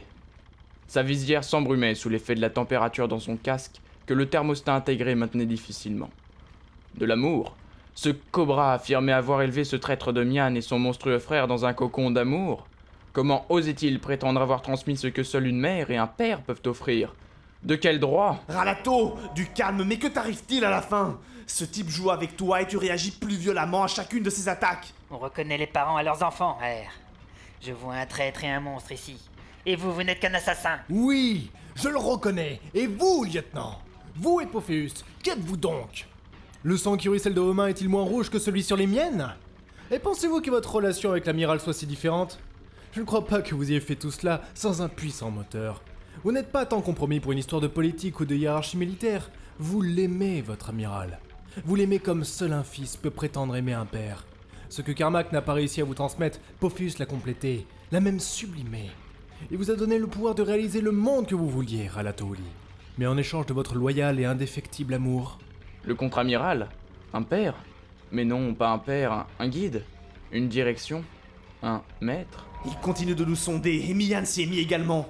Tes barrières vacillent, seules les miennes tiennent encore, mais elles ne sont pas à l'abri d'une faille. Je t'en prie, reprends-toi. Pophéus n'est pas ton père, le tien est loin, dans le château de ton enfance, là où tu as grandi avec ton frère Je et... n'y ai passé qu'une petite partie de ma jeune enfance. Nos parents étaient trop pressés d'ajouter des manteaux officiels à la lignée familiale. Fabio et moi avons été élevés d'abord par Carmack, puis Pophéus nous a pris en main. Mes parents. Et comment Fabio peut-il être blond, hein? On n'a jamais été blond dans la famille. Mais tu récites le scénario que nous t'avons infligé dans la cuve sensorielle chez les mutualistes, Ralato. Tout était faux. Ce n'était qu'une illusion tirée de tes souvenirs épars et des dossiers de Carmack. D'ailleurs, comment il connaît ce savant? Je croyais que son existence même était secrète. Je ne sais pas, je m'en fous. Toi qui essaies toujours de me montrer que je suis sur la mauvaise voie, tu n'as rien à ajouter? Après tout, il a raison, j'ai commis presque tous les crimes pendables existants. J'ai conçu moi-même les opérations les plus retordes, manipulé toute personne que j'ai pu, sauf... Sauf Pophéus, vu qu'il est imperméable au manteau. C'est probablement la même chose qui a attiré ton frère chez lui. Mais parler d'amour filial, ce n'est pas exagéré. Je ne sais plus, merde. M'ont-ils vraiment mis à l'écart durant la Révolution? Est-ce que je le suis par intérêt ou pour quelque chose de plus profond? Mon frère est-il vraiment mon frère? Il était ma seule... f- Ta seule famille, nous y voilà. Je comprends mieux ce qui se passe. Il est en train de te déstabiliser en passant par les séquelles de l'interrogatoire. Mais comment peut-il être au courant? C'est qui ce gars à la fin? L'interrogatoire? Mais, mais qu'est-ce que tu... Ralato, il a passé mes défenses Est-elle le sifflement de défi du cobra? La voix de Monsieur Hare retentit insidieusement pour la première fois dans la tête de Ralato. Bonjour, monsieur.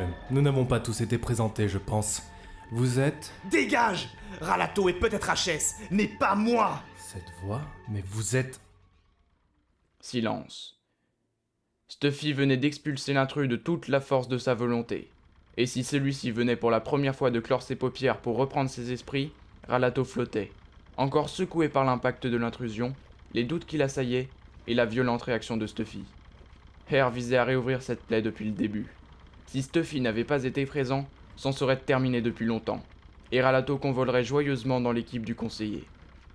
Le vieux souriant n'avait pas quitté la scène des yeux. Sentant qu'un pas avait été franchi, il interpella son voisin à voix basse, toujours posé. Avez-vous obtenu la réponse à vos questions? Le temps n'est pas une denrée infinie, et nous avons des affaires à mener. Le chargement est prêt. Finissons-en. Hare ajusta son masque, puis inspira profondément une dernière fois. Oui, je le sais bien. De toute façon, j'ai eu la réponse à ma question. Ce n'est malheureusement pas Fabio Uli à l'intérieur du lieutenant, c'est un renégat des forces mentales, un idéaliste. On ne pourra l'extirper de son esprit et il perturbera toutes nos tentatives de déstabilisation. Quel gâchis. On y était presque, mais cette sangsue est restée fixée à l'intérieur. D'un signe à Mian, il fit comprendre que la conversation touchait à sa fin.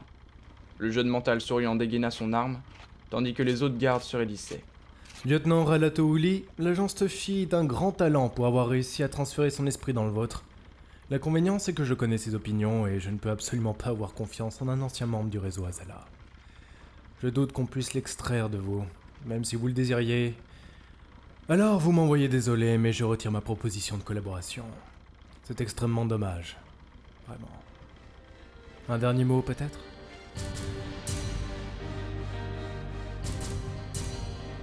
Ralato sembla sursauter, comme traversé par une impulsion électrique. D'une voix aux intonations inhabituelles, il répondit. Navré, monsieur R. Ralato est indisponible, mais moi, l'agence Tuffy, j'ai en effet quelque chose à demander. À monsieur Paul. L'autre, surpris, croisa le regard de R et du vieux souriant, montrant qu'il ne comprenait pas. Déjà un homme armé s'approchait de lui, juste par précaution. Euh, je suis là. Que voulez-vous? Juste savoir si vous aviez une cigarette pour moi.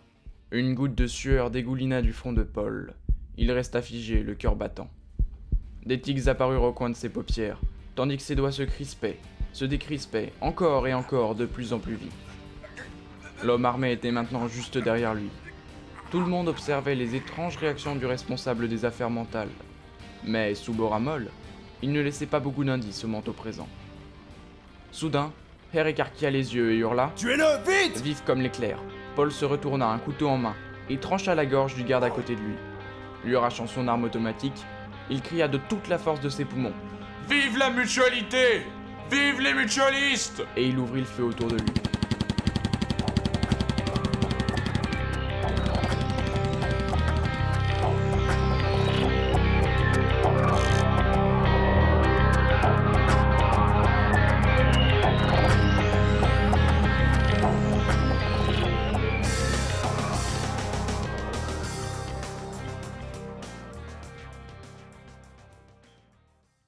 Se plaqua au sol juste avant que les tirs ne débutent.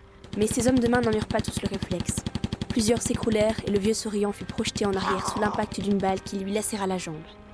Paul hurlait, criait, tirait comme un fou, vidait une moitié de chargeur sur des hommes déjà morts, rechargeait en tapant le sol de ses pieds. Ses yeux étaient exorbités, des filets de bave dégoulinaient sur sa chemise, son visage ravagé de convulsions. Mian, en bas de la fosse, s'était collé contre le mur au pied du tireur fou de petits geysers d'étincelles constellant le sol devant lui. Impossible de sortir à découvert. L'autre vidait ses chargeurs sans retenue. Un coup d'œil pour voir son frère. Celui-ci, impassible comme transparent aux balles, levait sa lourde mitrailleuse d'une main, les tubes commençant à tourner avant de déchaîner l'enfer sur. Oh Derrière toi Attention L'autre se retourna alors que l'arme se mettait à cracher, manquant Paul de peu. Entre les piliers géants qui lui servaient de jambes, Ralato se laissait déraper, attrapant deux grenades au passage. Il les jeta, dégoupillés, sur Mian et les quelques rescapés regroupés dans un même coin de la fosse. Grave erreur. Le géant, handicapé par sa masse et le poids de sa mitrailleuse, mit plusieurs précieuses secondes à réagir, se déplaçant, piétinant le sol sous lui pour en chasser Ralato.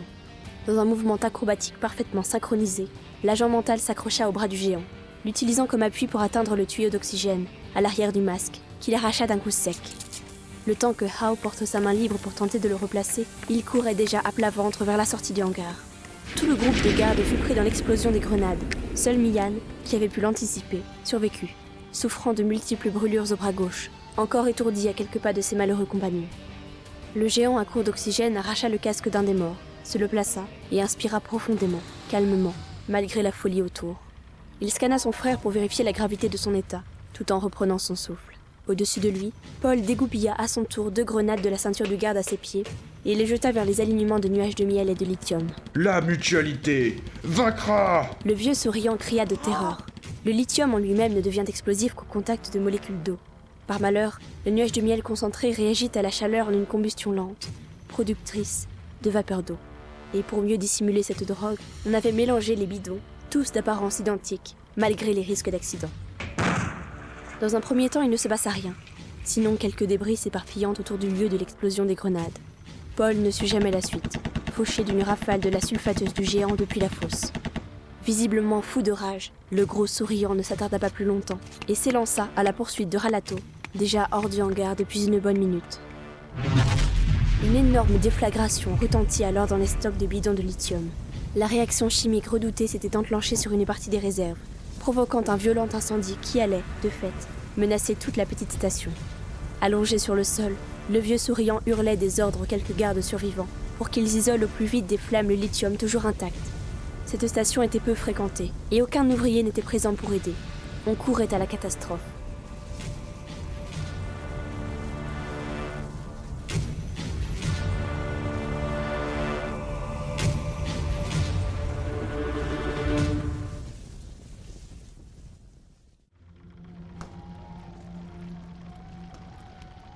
Une seconde rangée s'enflamma, alors que des gardes tentaient d'en évacuer les bidons. L'un d'eux hurla, se roulant par terre, dévoré par les flammes. Monsieur R observait la grande entrée du hangar par où le lieutenant s'était enfui. En un temps record, il venait de retourner complètement la situation. Désormais, le feu dévorait tout et s'étendait. Implacable. Ao poursuivait le fuyard. Une nouvelle fois humilié, il refusait un nouvel échec. Mian qui se relevait doucement, blessé, et des morts, beaucoup de morts éparpillés partout.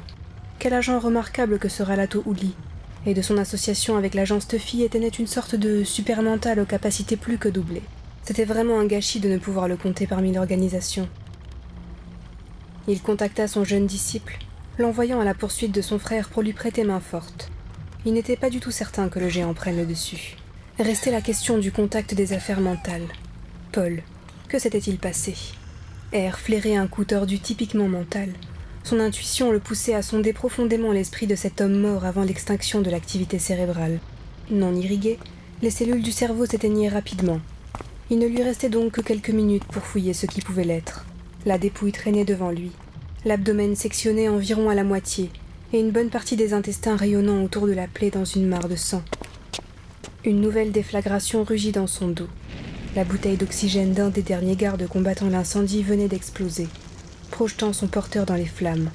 Là aussi le temps pressait, et le vieux souriant le lui rappelait fermement. Mais que faites-vous?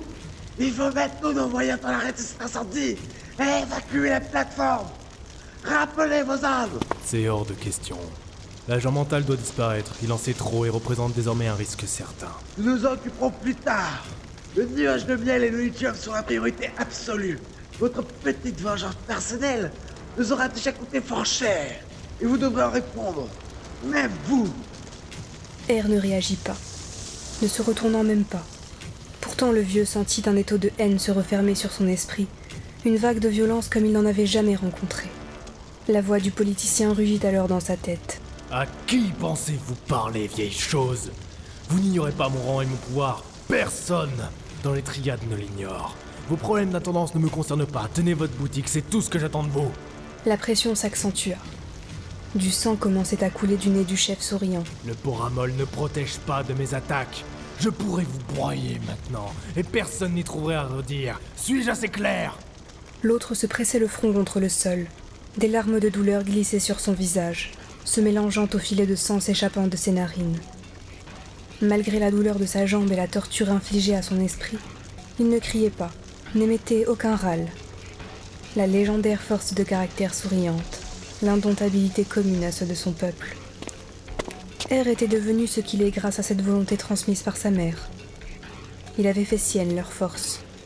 La pression se relâcha, laissant le vieux reprendre ses esprits et se refaire une expression contenue. Sans perdre de temps, R commença le sondage en profondeur de Paul, au travers des brumes affaiblies mais persistantes du poramol. Des parties entières du cerveau s'assombrissaient, comme calcinées. Raclant, grattant, arrachant sans douceur toute bribe de souvenirs, il reconstituait le puzzle de la réponse à sa question pour se faire une idée de ce qui était arrivé. Encore une fois, il s'agissait du lieutenant. Non, de l'agence de filles. Une implantation mentale, inscrite dans le subconscient, là où la drogue de protection contre les manteaux était inopérante. R se retira. La mort cérébrale était imminente maintenant, et il goûtait peu d'assister à un départ dans la mort et l'oubli. Pendant ce temps, l'incendie s'étendait. Un seul garde avait survécu, et il se tenait à distance des flammes, préférant porter secours au vieux chef de triade plutôt que d'aller à une mort certaine. Celui-ci se laissa porter, jetant un œil empli de noir sous-entendu aux politiciens. On allait embarquer dans l'orthoptère, et on irait récupérer Mia Neao avant de quitter la plateforme. De toute façon, l'agent Oli n'échapperait pas à cet enfer. Un dernier regard à Paul. Une implantation mentale, une sorte de connexion cérébrale directe depuis un stimulus vers une réaction, branchée ici à partir de la demande explicite d'une cigarette par Ralato, à un des plus sombres recoins de la psyché du personnage. Probablement que Stuffy n'avait pas réalisé ce sur quoi il avait mis le doigt en préparant sa manipulation. Et la réaction de Paul avait certainement eu de quoi le surprendre. De toute façon, Ralato Stuffy allait périr vite. Vraiment, quel gâchis. Stuffy courait aussi vite que possible à l'intérieur de la forêt de tuyauterie et de pipeline composant la station de pompage. Elle remontait l'oxyde de lithium à la surface et procédait à un premier filtrage, en vue de son stockage pour l'expédition vers les raffineries de TB01. Une telle complexité d'ingénierie pour entasser tout le système. Sur une plateforme de taille modeste comme celle-ci, relevée de l'art, et elle n'avait évidemment pas été prévue pour y simplifier un déplacement rapide. Contournant une série de soupapes, glissant sous un réservoir quelconque, escaladant une grille, il sentait bien que son masque respiratoire était au maximum de ses capacités. Peut-être même que les petites bouteilles d'oxygène placées sur les côtés atteignaient les limites d'autonomie. Combien de temps lui restait-il? Ces masques étaient conçus pour les adoptères, différents de ceux destinés à l'utilisation sur la station, qui fonctionnaient à base de bouteilles de large capacité, en y gagnant en mobilité ce que l'on perdait en capacité. Une explosion, au loin. Apparemment, Paul avait déclenché une réaction en chaîne. Il serait préférable de ne pas traîner par ici. Sauf surprise, on ne comptait qu'une seule zone d'atterrissage pour Octoptère, celle par laquelle ils étaient arrivés, et elle était alors vide. Hare et ses gardes avaient-ils été déposés auparavant? Il y a des capsules de sauvetage normalement dans ce genre d'installation flottante.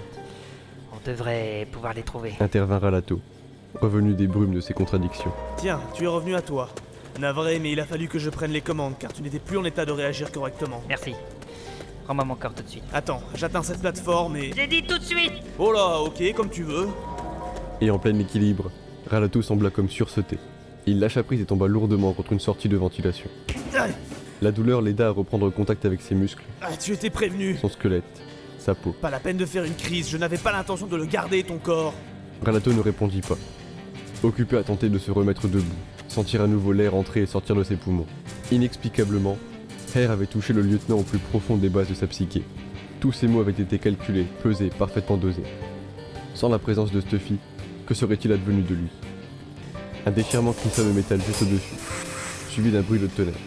Des fumées chimiques sous pression fusèrent par les orifices, obligeant Ralato à vite s'éloigner sans réfléchir. Il fallait s'y attendre, il nous a retrouvés. Cria-t-il à haute voix, autant à son attention qu'à celle de Stuffy. Entre deux contorsions, il jeta un œil derrière lui.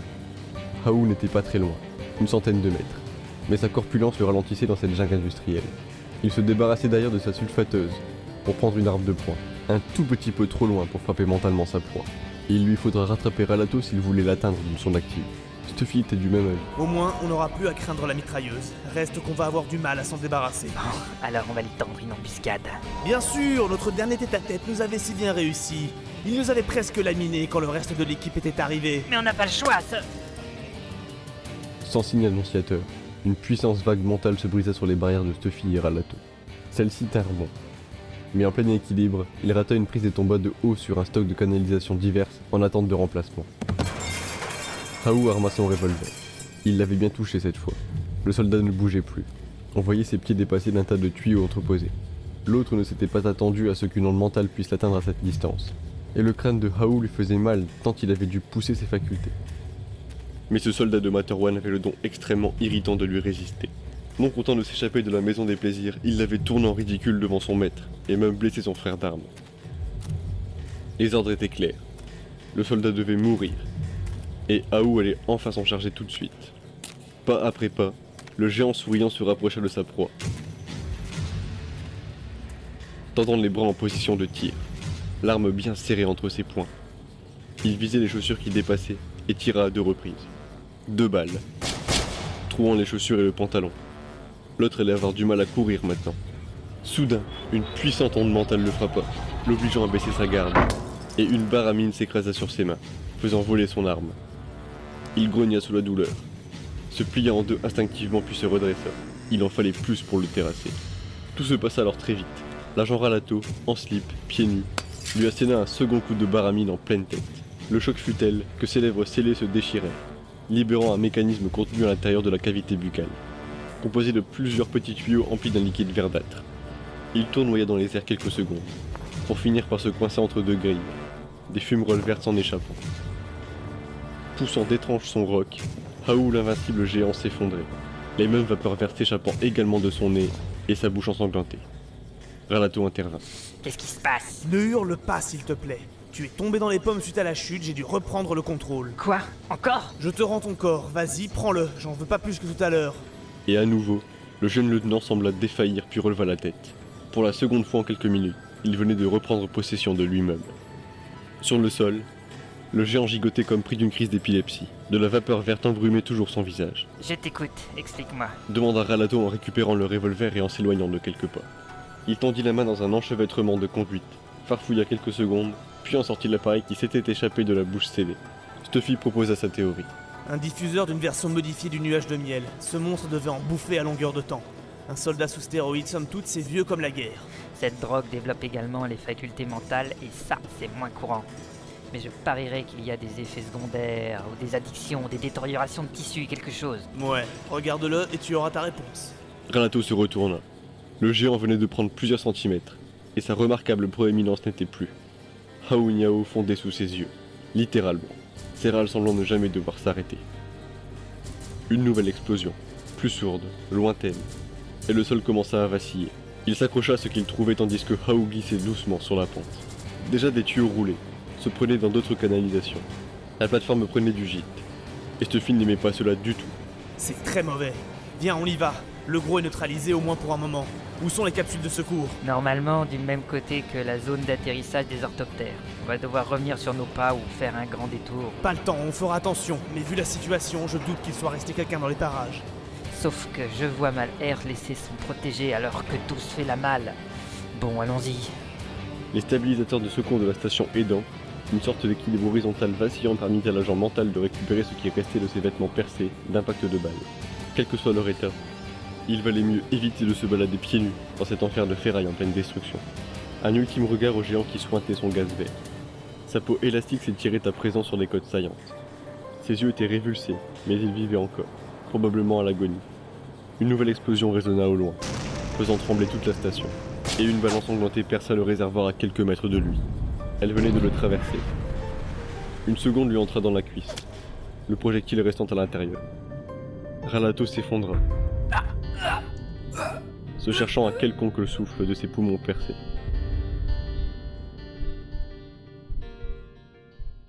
Et il ouvrit les yeux.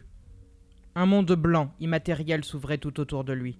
Quelle que soit la direction où portait son regard, il n'y avait rien, rien que le sol sur lequel il évoluait.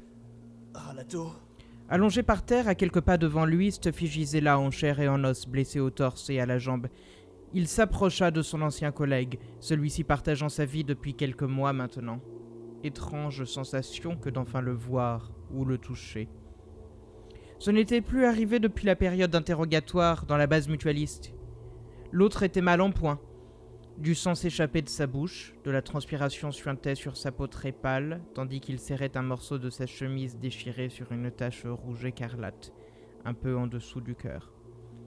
Ralato était suffisamment expérimenté pour comprendre seul la situation. Ne dis rien. Nous sommes dans mon interne sensitif, mon moi profond. Et tu as décidé de prendre sur toi toutes les formes de douleur de mes blessures. Mais pourquoi?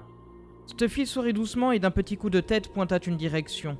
Une forme y apparaissait au loin, un revolver à la main. Petite taille, l'air décidé, c'était Mian qui marchait vers eux, focalisant toute son attention vers Ralato. Celui-ci comprit immédiatement. Un pont mental? Mais c'est le Fabio s'avérait sur cet exploit. Tu l'as entraîné ici et tu as pris mes handicaps à ta charge? Pour que je m'en occupe ici même sur notre terrain. L'autre hocha doucement de la tête dans l'affirmative, puis regarda à nouveau l'arrivant. Mais comment as-tu réussi cet exploit? Est-ce encore une de nos nouvelles capacités? Bon, j'ai compris, on verra ça plus tard. Merci, tiens-toi à l'écart, je m'occupe de la suite. Il fit quelques pas, hésitant, puis se retourna et ajouta On, on forme une bonne équipe tous les deux, ne t'inquiète pas, je serai prudent. À qui parlez-vous, lieutenant Et quel est cet endroit? Eh bien, Mian, je pensais que tu en savais plus long sur les techniques d'illusion mentale. Nous sommes à l'intérieur de mon esprit. Tu as été attiré jusqu'ici pour que nous puissions régler notre différend de manière définitive. L'autre tendit son revolver et tira deux balles sur Ralato. Rien ne se produisit, celui-ci lui offrit un grand sourire, se moquant de la particularité souriante. Dans le monde réel, nous sommes probablement allongés tous deux sur le sol, cette arme n'étant qu'un résidu de ta psyché. Mais ici, il est aussi inutile que ne le serait un bazooka ou un porte-avions. Seuls les pouvoirs mentaux fonctionnent. Alors, veux-tu que l'on se mesure enfin? Il est temps de me montrer de quoi tu es réellement capable, ou n'es-tu qu'un petit traître élevé dans la peur de combattre?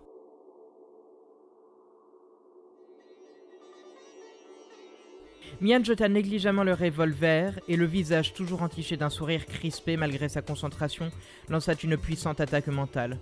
Dans le monde de l'esprit, celle-ci prit la forme d'un dragon géant, déployant ses ailes pour fondre gueule ouverte sur son ennemi. À la dernière seconde, Ralato esquiva, plongeant en un roulé-boulé sur le sol et immédiatement libéra un cerf furieux chargeant corne baissée sur le jeune mental. Celui-ci, surpris, ne put l'éviter et fut emporté à plusieurs mètres. Ralato se releva, s'approchant de son adversaire que le cerf tenait coincé entre ses bois, l'écrasant au sol de force. Oui, dans ce monde, les attaques psychiques prennent des formes intéressantes et surtout, on peut les éviter comme n'importe quel projectile dans le monde réel. J'ai une certaine expérience sur ce sujet grâce à mon frère, entre autres. Tu aurais dû me laisser t'expliquer les règles avant de foncer. À moitié étranglé, le souriant se concentra et Ralato dut faire apparaître un bouclier pour contrer l'attaque surprise d'un tigre géant. Il ne put éviter celle d'un second tigre qui apparut entre ses jambes, traversant le sol, gueule ouverte, l'entraînant dans les airs pour retomber au loin avec sa proie. D'un coup de glaive, Ralato lui tranchant la tête et se libéra, mais déjà le premier tigre revenait sur lui, le déstabilisant. Ok, je retire ce que j'ai dit, tu es très bon mon petit. Mais que peux-tu faire de mieux? La réponse arriva toute seule. Son cerf se fit dévorer par deux autres tigres, tandis que celui dont la tête coupée se recollait et approcha. C'étaient quatre tigres simultanés que le mental souriant avait lâchés sur Alato. Quelle puissance Quel talent Deux d'entre eux se jetèrent sur lui, mais ils s'écrasèrent contre le tronc énorme à l'écorce épaisse d'un immense chêne. De son sommet, Ralato fit apparaître deux cerfs royaux qu'il lâcha sur les créatures, préférant se focaliser sur son adversaire que sur ses projections. Une prison de pierre de taille, sertie de gargouilles sculptées, jaillit tout autour du jeune souriant. Mais celui-ci anticipa et s'envola au-dessus d'elle. Merde, il a tout compris. Au sol, les deux cerfs combattaient vaillamment les tigres, mais ils ne tiendraient pas longtemps et déjà Mian, flottant dans les airs, se préparait à contre-attaquer. Dans aucun entraînement avec son frère Fabio, il n'avait connu ce niveau de combat. Lui-même n'en revenait pas d'être capable de tant d'exploits simultanés. Quant au petit Mian, il s'adaptait bien trop vite. Ce mental était d'un rare niveau, un vrai bijou. D'un bond, il esquiva les griffes acérées d'un nouveau dragon, fondant sur lui, s'envolant en libérant une nuée de petits éperviers gris sur l'animal volant. Avec cela, il aurait à s'occuper. Au-dessus Trop tard Deux Mian venaient de le saisir, l'un à l'abdomen, l'autre aux épaules, tandis que le vrai souriant s'approchait de lui, plus fier que jamais. Plusieurs objets hétéroclites, un tournevis ou un porte-bougie translucide flottant à ses côtés. Vous aviez raison sur le côté intéressant de cet endroit. Maintenant finissons-en, voulez-vous? Et posant délicatement ses deux mains sur la gorge offerte, il serra. Stuffy était hors jeu. Les cerfs royaux se faisaient tailler en pièces et les éperviers n'arrivaient pas à entamer la cuirasse du dragon. Personne ne viendrait l'aider, coincé entre les deux projections de Mian, le mental concluant lui-même l'aventure. Pourquoi avait-il invoqué ces six étranges objets derrière lui? Il ne semblait pas spécialement vouloir s'en servir. Non, c'était trop bête. Il n'allait pas abandonner comme ça. Ralato tenta d'optimiser les restes de sa conscience sur un aigle, mais le dragon, tout juste gêné par les éperviers qui tentaient de le suivre, le dévora avant même qu'il ne se soit matérialisé entièrement. Adieu, lieutenant. Et euh, confidence entre nous. J'ai toujours détesté le restaurant des affaires mentales, autant que ces pseudo-collègues dont il me fallait souffrir la présence permanente. Leur mort m'a soulagé en quelque sorte. Le visage crispé, un sourire haineux s'étirant bien au-delà des limites physiologiques, Mian se déformait sous l'effet de toute cette haine qu'il avait accumulée contre Ralato et ce qu'il représentait. Avait-il ressenti cela lorsqu'il les avait tous assassinés? Un rouleau de scotch translucide passa entre deux. Mian n'y prêta même pas attention. Combien de temps vous faut-il pour étouffer dans ce monde, Ralato Il ne les voyait pas, ce n'étaient pas des projections à lui. Mais qu'est-ce que c'était? Les éperviers se vaporisaient les uns après les autres, tandis que les arbres ou les serres disparaissaient, engloutis par le sol. Ralato se sentait partir, les yeux révulsés, entouré d'une multitude de formes translucides diverses, bizarres, flottant autour de la scène. Non. Elle flottait partout, dans tout cet univers blanc dont les bords viraient déjà au noir, au néant. Elle lui rappelait quelque chose, mais quoi? L'obscurité envahissait l'espace au-dessus d'eux, ayant englouti l'horizon si vite, trop vite. Plus assez de force pour matérialiser quoi que ce soit. Relevant les épaules, Mien accentuait encore plus la pression, y mettant toutes ses forces. La gorge du lieutenant n'était plus qu'un simple fil tordu, il ne lui suffisait plus que de le rompre définitivement. Une tasse de thé vint se placer devant les yeux de Ralato, flottante, sereine. Essayait-elle de lui parler? Une douce lueur émana alors d'elle, telle la lumière d'un matin d'été. Il en sentit la chaleur se diffuser sur son visage, tandis qu'il sombrait dans le néant. Clinc Le fil céda. La tête de Ralato s'éloigna, glissant dans l'obscurité. Son corps commença à se désagréger, tout était fini. Mian se détendit, soufflant quelques secondes, satisfait de lui. Il laissa partir toutes ses invocations, flottant désormais seul dans un vide obscur qui engloutissait tout. Le grand lieutenant Ralato, l'agent si redouté des forces mentales, était enfin mort. Cependant, il ignorait comment quitter cet endroit et même comment il était arrivé. Peut-être fallait-il patienter quelques minutes avant de réintégrer son corps Comme lors d'une aube, le soleil apparut alors au loin, illuminant de multiples couleurs un ciel englouti de néant. Sans aucun doute la porte de sortie. Mian vola donc dans sa direction, pressé de revenir dans la réalité et de porter secours à son frère Hu. L'astre grossissait, réchauffait les cieux et les corps, irradiait de plus en plus cette vie qui ne demandait qu'à renaître.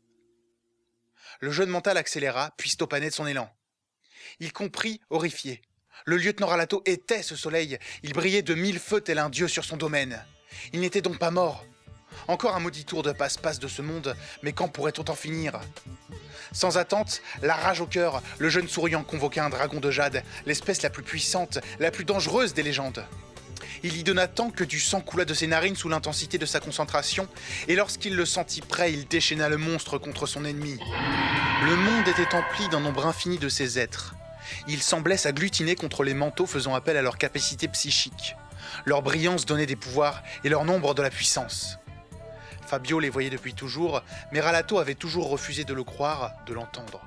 Le monde des manteaux est incroyablement plus complexe que ce que l'on pouvait enseigner dans les universités mentales, et cela, son frère le lui avait répété maintes fois durant leur existence. Il ne le comprenait que maintenant. Au ralenti, il pouvait voir un nombre conséquent mais loin d'être impressionnant d'êtres donnant leur lueur à Mian pour l'aider à invoquer son dragon. L'heure était venue d'en finir, jeune mental. Tu vas découvrir ce qu'est une puissance comparable à celle de Fabio Uli. Il tendit la main, fermant les yeux pour aider sa concentration. Les êtres multiformes s'agglutinèrent contre lui par centaines, puis par milliers, puis par centaines de milliers. Le grand dragon approchait, rugissant de la haine de son maître. Il était presque à portée de griffes. Ralato esquissa un ultime sourire. Comme le monde devait paraître futile à un être comme son frère. Il ouvrit les yeux et riposta.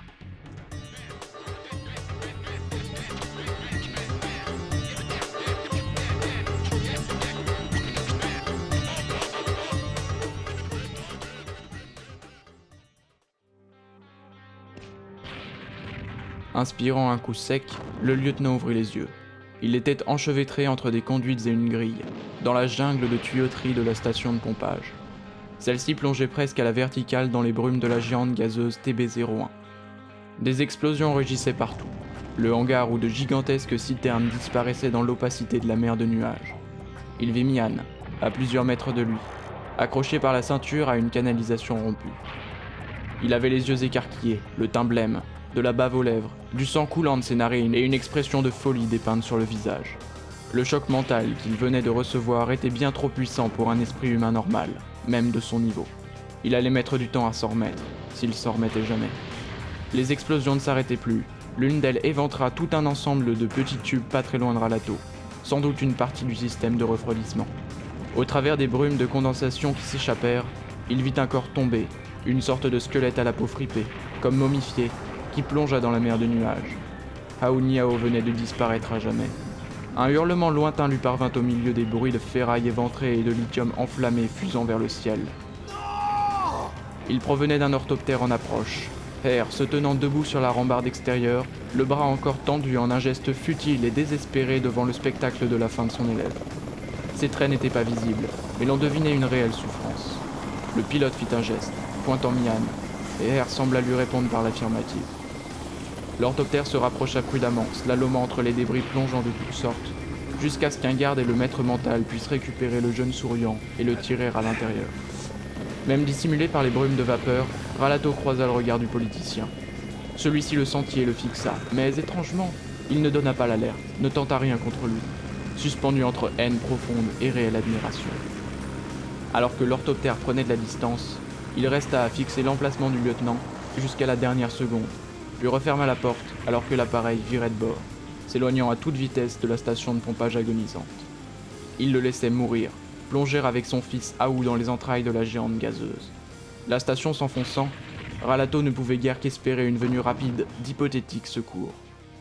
Il se lança donc dans l'escalade de l'enchevêtrement de conduite vers le haut pour se donner le plus de temps de survie possible, priant qu'aucune explosion ne survienne à sa hauteur. Au fur et à mesure de sa montée, il réalisa que ses plaies à la jambe et surtout au poumon ne le faisaient plus souffrir. Stuffy retenait peut-être la douleur malgré son inconscience, mais comment expliquer que ses forces ne lui manquaient pas, que sa poigne était toujours ferme et solide? S'accordant une seconde en pleine montée, il constata que les blessures s'étaient refermées toutes seules, cicatrisées, que même la balle prisonnière dans sa cuisse était ressortie, coincée contre son pied dans le cuir d'une chaussure. La guérison miraculeuse des graves blessures du tout jeune Fabio lors de leur enlèvement par les affaires mentales lui revenait. À l'époque, il s'était passé exactement la même chose. Une solide grille de maintien lui apporta une occasion de souffler quelques secondes. La station plongeait toujours, mais un peu moins vite. Et malgré l'absence de repères, elle lui semblait désormais dériver sur la mer de nuages. Les explosions diminuaient également d'intensité. Ne prenant pas plus de temps à la rêverie, il reprit l'ascension. Stuffy était sûrement inconscient, tapis quelque part au fond de son esprit. Mais qu'en était-il des fabuleux pouvoirs qu'il avait ressentis quelques minutes plus tôt? Il tenta de se concentrer, ne serait-ce que pour ressentir à nouveau ces étranges formes translucides, mais rien n'apparut. Son pouvoir mental était toujours là, mais sans plus. Dommage, car pour s'échapper du piège de cette station, il aurait bien été utile. Un dernier effort, et le voici arrivé au point le plus élevé possible. Étrange, il ne semblait pas que la carcasse métallique de la station se soit enfoncée plus. Pourtant maintenant, elle devrait être pratiquement recouverte par la mer de nuages. Il n'y avait pratiquement plus d'explosions, le lithium manquait et seuls quelques flamèches rebelles achevaient de brûler leur combustible de ci de là. Son masque semblait intact et les petites bouteilles d'oxygène étaient toujours en place. Ce type de matériel était connu pour être redoutablement solide, et aucune fissure d'étanchéité n'était à déplorer. Mais combien de temps allait-il encore pouvoir respirer?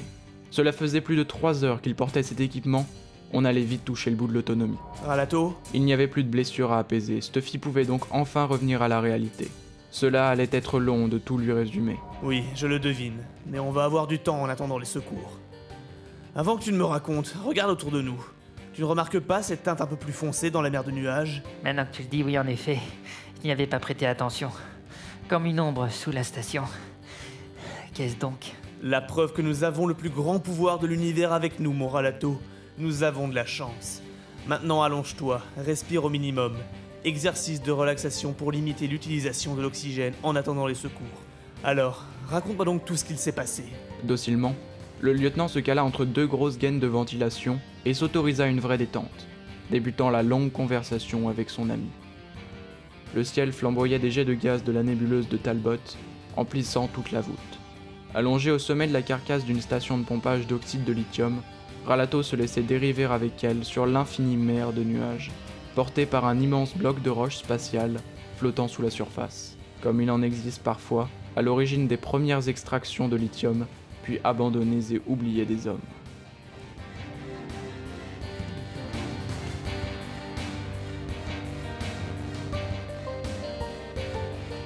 La chance, le plus grand pouvoir de l'univers.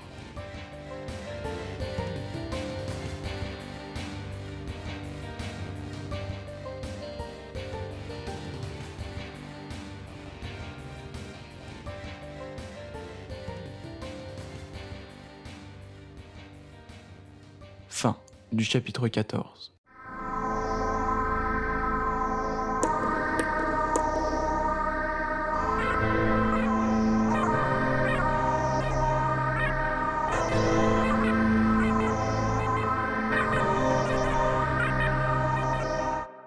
Raid d'univers à suivre.